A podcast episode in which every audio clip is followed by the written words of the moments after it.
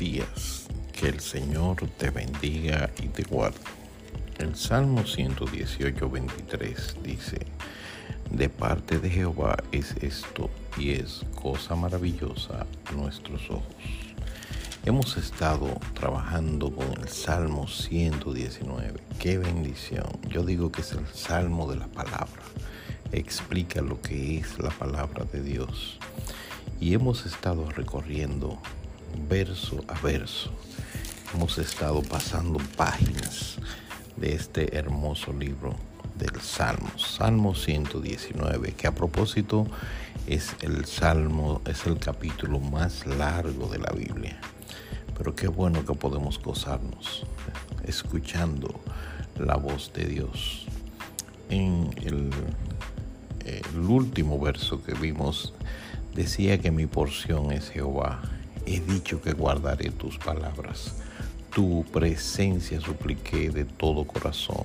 Ten misericordia de mí, según tu palabra. Salmo 119 del 57 al 58. El verso 59 dice, consideré mis caminos y volví mis pies a tus testimonios. Me apresuré y no me retardé en guardar tus mandamientos. Escucha esto, compañía de impíos me han rodeado, mas no me he olvidado de tu ley. A medianoche me levanto para alabarte por tus justos juicios. Compañero soy yo de todos los que te temen y guardan tus mandamientos. De tu misericordia, oh Jehová, está llena la, la tierra enséñame tus estatutos. Que Dios te bendiga y piensa en esto. De la misericordia de Jehová está llena la tierra.